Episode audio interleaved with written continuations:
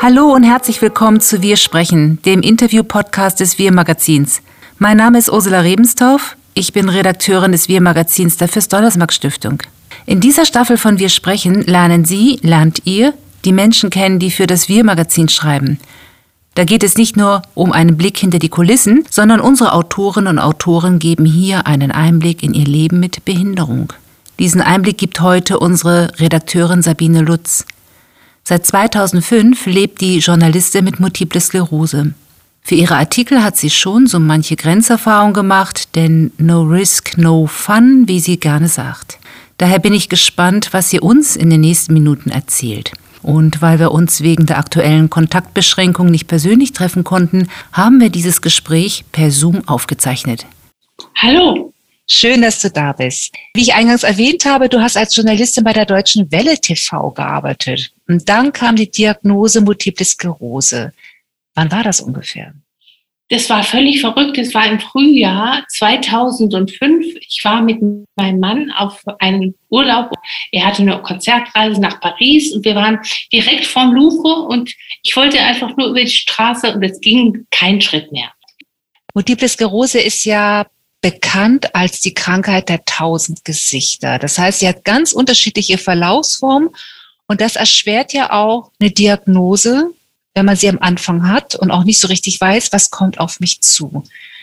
Als du die Diagnose erfahren hattest, was hast du denn dann in der ersten Zeit gedacht? Was ist da in deinem Kopf abgegangen? Also im ersten Moment war es natürlich ein totaler Schock und irgendwie, ich hatte noch so viele Pläne, was ich so machen wollte mit meinem Leben und im Leben und, und irgendwie plötzlich war irgendwie alles so total zurückgefahren und ich denke, es war für mich absolut erschreckend und für meinen Mann natürlich auch und für den Arzt irgendwie auch. Also es war für alle relativ blöd, aber wie, man muss es dann einfach irgendwie angehen. Genau, weil du hast ja als Journalistin bei der Deutschen Welle gearbeitet. Hast du deinen Beruf dann aufgegeben oder es zeitweilig dann versucht, dann doch beides parallel zu handeln? Ja, ich habe das versucht, beides parallel laufen zu lassen, irgendwie auch in der Deutschen Welle, wie sowohl Fernsehdirektion, Chefredaktion, mein Chef in der Kulturredaktion, alle wollten, dass ich weitermache, dass ich dabei bleibe. Aber die Funktionen, die man so erfüllen muss als Fernsehredakteur, irgendwie, die waren dann schwer zu leisten und nur am Computer sitzt, das war mir zu langweilig. Da habe ich dann gesagt, okay, Schlussende aus, ich mache was anderes der Mann und du, ihr habt dann ja ein Boot gekauft. Du hast dann auch deinen Bootsführerschein gemacht? Also es war schwer, weil wie ich natürlich die einzige Schwerbehinderte war, die da im Kurs war. Und es war total ungewöhnlich, dass sowieso erstmal eine Frau und Boot ist schon mal ziemlich krass. Und dann eine Schwerbehinderte und Frau und Boot, irgendwie, das geht ja eigentlich gar nicht. Aber ich habe es trotzdem gemacht und ich habe es schon beim ersten Mal dann gestemmt und es war für mich ein total tolles Erlebnis, war klasse irgendwie. Ich würde es auf jedem empfehlen, es auf jeden Fall zu versuchen, weil es einfach eine wunderschöne Sache ist.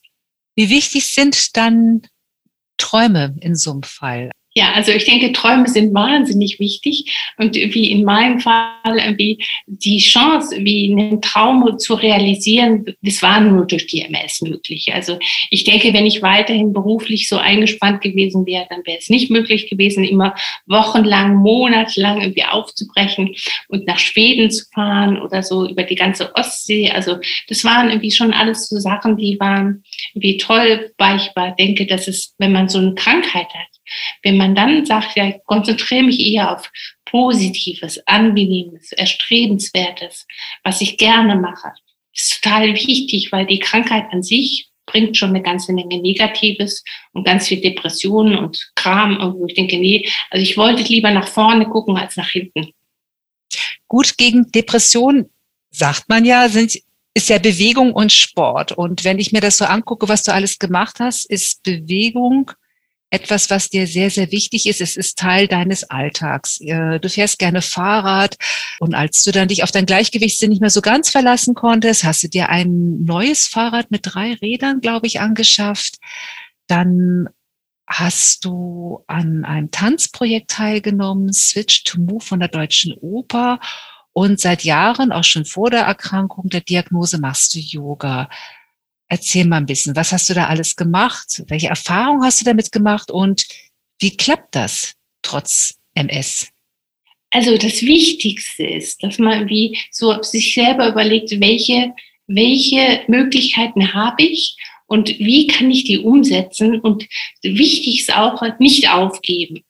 Wenn es beim ersten Mal nicht klappt, beim zweiten Mal, vielleicht beim dritten Mal, beim vierten Mal. Also ich habe auf die Art irgendwie, also dieses Tanzprojekt in der Deutschen Oper war toll, weil wie Tänzerinnen von der Staatsoper dabei waren und die sind sehr, auch sehr einfühlsam und freundlich irgendwie und sagen, wir tanzen heute im Sitzen und dann machen die das vor und man macht es einfach nach. Aber immer ist die Devise, jeder macht nur so weit und so viel, wie er kann.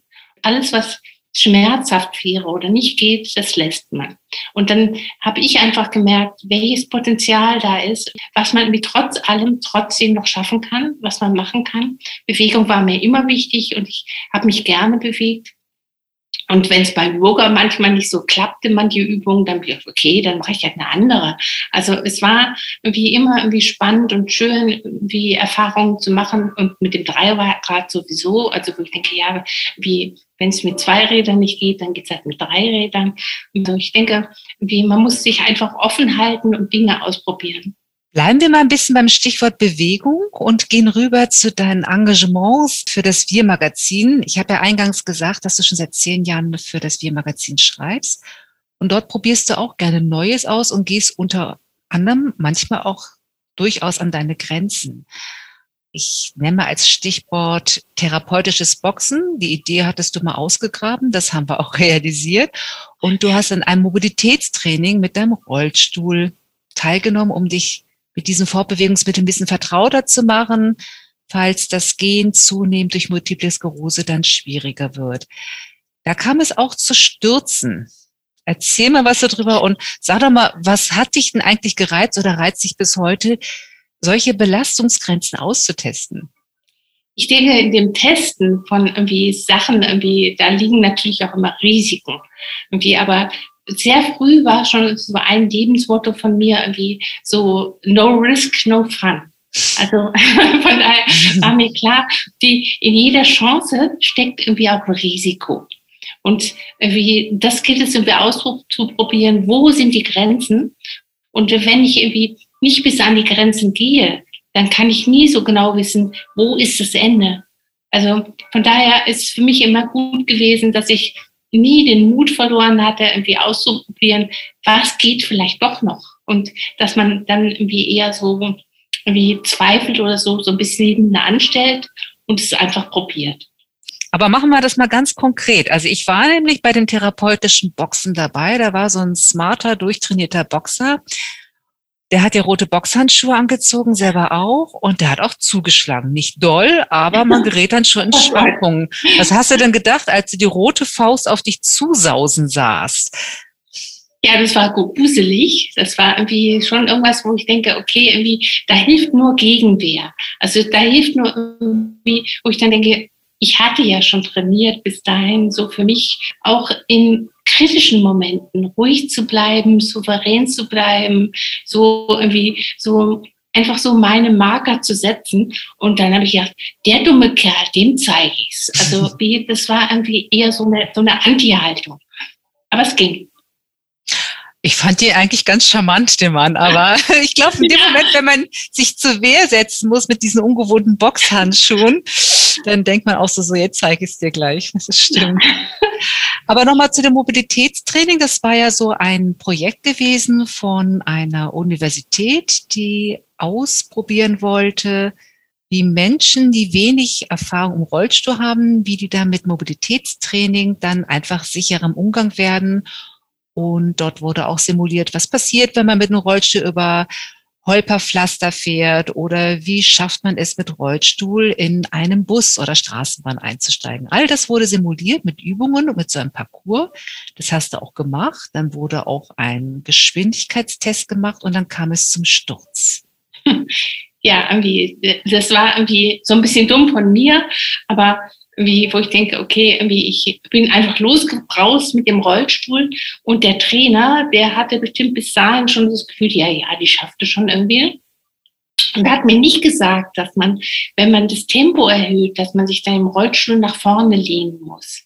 Dass man dann, wenn man die Räder anschubt, nicht nach hinten umkippt. Das hätte er mir sagen müssen, weil ich war einfach noch viel zu viel Laie und Anfänger in Sachen Rollstuhl und wusste das nicht und habe natürlich irgendwie dann Gas gegeben und bin nach hinten umgekippt und auf den Hinterkopf gefallen. Und das war natürlich irgendwie mein Fehler, aber im Grunde habe ich mir danach gesagt, der Trainer hätte mir sagen müssen, halt, stopp, wenn du Tempo erhöhst, dann pass auf, lehn dich nach vorne. Mhm. Einfach ganz einfach.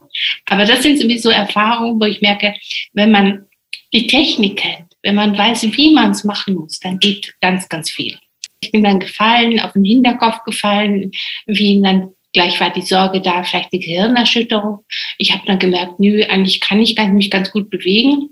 Bin aufgestanden und habe weitergemacht.